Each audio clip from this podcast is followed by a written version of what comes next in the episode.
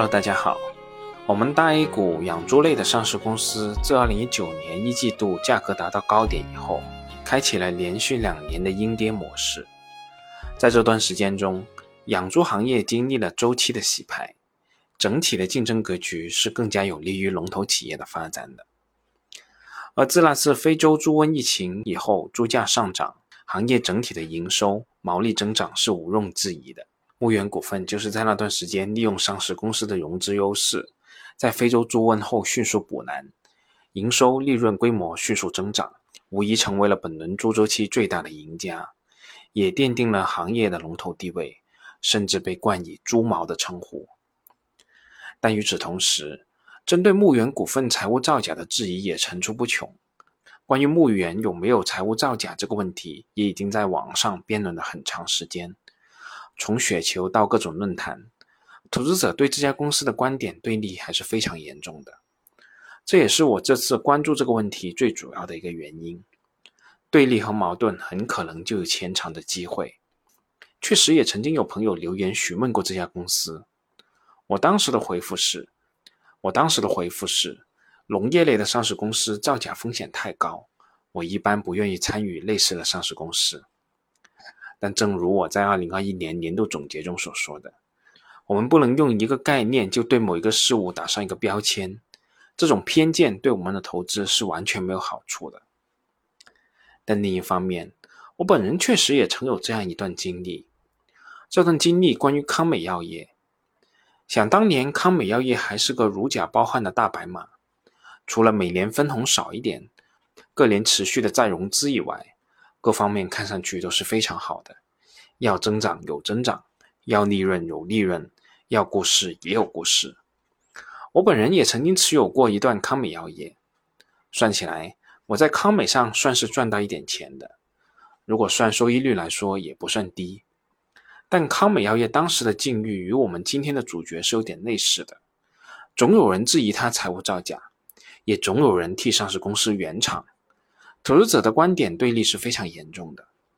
我后来也是挣扎了一段时间以后，最终决定还是放弃这样一家公司。全市场有两千多家上市公司，可以选择的好公司还是不少的。没有被质疑造假的公司也有很多。我为什么要在一家搞不清楚的公司上下注呢？那今天我们就一起来梳理一下牧原股份为什么备受质疑，这些质疑到底有没有道理呢？作为这一轮猪周期最大的赢家，牧原股份直接取代了温氏股份行业的地位，成为了国内养猪业的一哥。在这里，我又想额外说一句题外话：与我现在完全不持有农业类上市公司不一样，在几年前，我也曾经比较重的比例投资过这里提到的温氏股份。在当时，温氏还是行业中的王者。想不到，在这样一个看上去行业结构很稳定的行业，牧原在短期内实现了赶超和称王，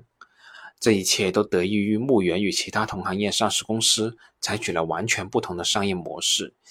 以及逆周期的疯狂产能扩张的方式。比如说温氏，它采用的经营模式就是普通的农户加企业的方式，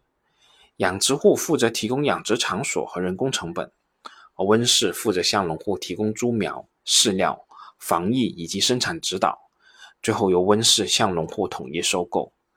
这种养殖模式很大程度上降低了养殖企业的生产成本和养殖风险，有利于企业低成本实现规模扩张。而区别于温室的模式，牧原股份采用的是全链条自建养殖场、全国多点布局的方式。这样的好处是整个链条上的钱都被公司赚到了。如果能配合管理上的规范和高效率。这种商业模式无疑会带来更低的边际成本，但硬币的另一面，这种模式肯定会带来大量的固定资产和在建工程，公司在经营中所面临的经营风险和管理风险也会更高。而最近引爆牧原股份财务造假的质疑，就是这样一条消息。截至二零二一年的十一月三十号，商票持续逾期名单里，牧原股份旗下共有三十一家企业作为承兑人在列。据不完全统计，截止二零二一年的十一月三十号，牧原系上述三十一家承兑人累计逾期发生额约为两千一百二十五点七三万，逾期的余额为一千六百六十六点八八万。一家总市值超过两千亿的上市公司，在二零二一年的三季度在手的货币资金余额也有七十六点四二亿，竟然还不起区区几千万的商业承兑汇票，上市公司的信用就如此一文不值吗？其实这个剧本我们在过去一段时间里非常熟悉。每一家暴雷的企业，基本上揭开这道裂缝的都是短期的债务无法兑现，甚至曾经出现过有上市公司无法兑付分红而被揭发造假。反正无论如何，墓园让我们闻到一股熟悉的味道。而在二零二一年的十二月六号，牧原股份发布关于上海票据交易所持续逾期名单。截止二零二一年十一月三十日，涉及公司所开具的部分商业承兑汇票的情况的说明。上海票据交易所十二月二号披露的，截止二零二一年十一月三十日商票持续逾期名单中，牧原股份直接或间接控股的多家公司承兑的商票持续逾期。牧原股份核实表示，二零二一年的八月一号至十一月三十号。公司共有三十二家公司出现付款逾期，经公司核查，截止二零二一年的十一月三十日，其中二十三家公司已经完成全部逾期商票的兑付。此外，截止二零二一年的十一月三十号，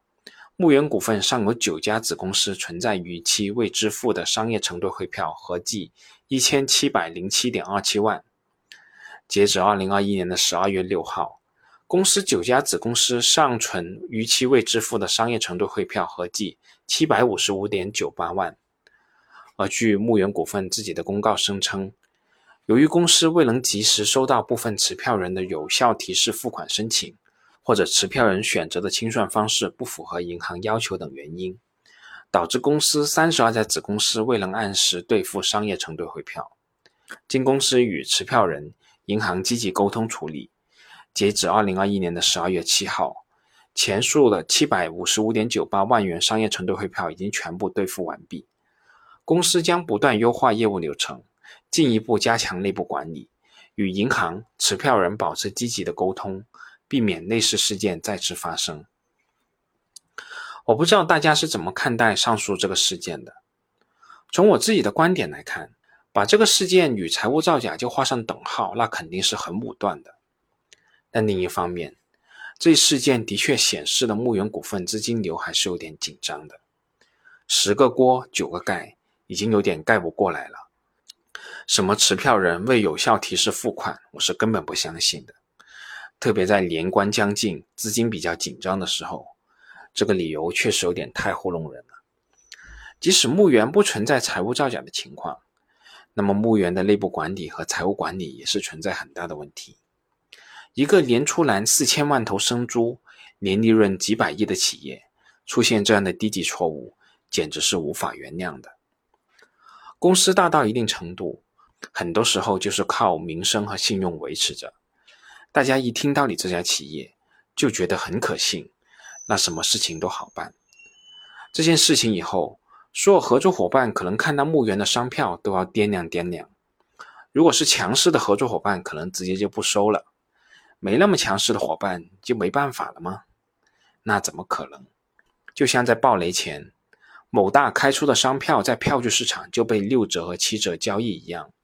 合作伙伴在与你合作的时候，肯定也要考虑这部分额外的成本的。当然了，以上说到了这些，顶多算是管理上需要完善的地方，对于投资者来说算不上大问题。我们怎么可能会找到一家管理完全没有问题的公司呢？所以，对我们而言，我们更关心的还是牧原股份到底有没有财务造假，又或者说，牧原股份财务造假的可能性高吗？参考以前出现的大量农林牧渔业上市公司财务造假的案例，牧原股份如果要财务造假，所采用的方式九成九是体外循环的方式。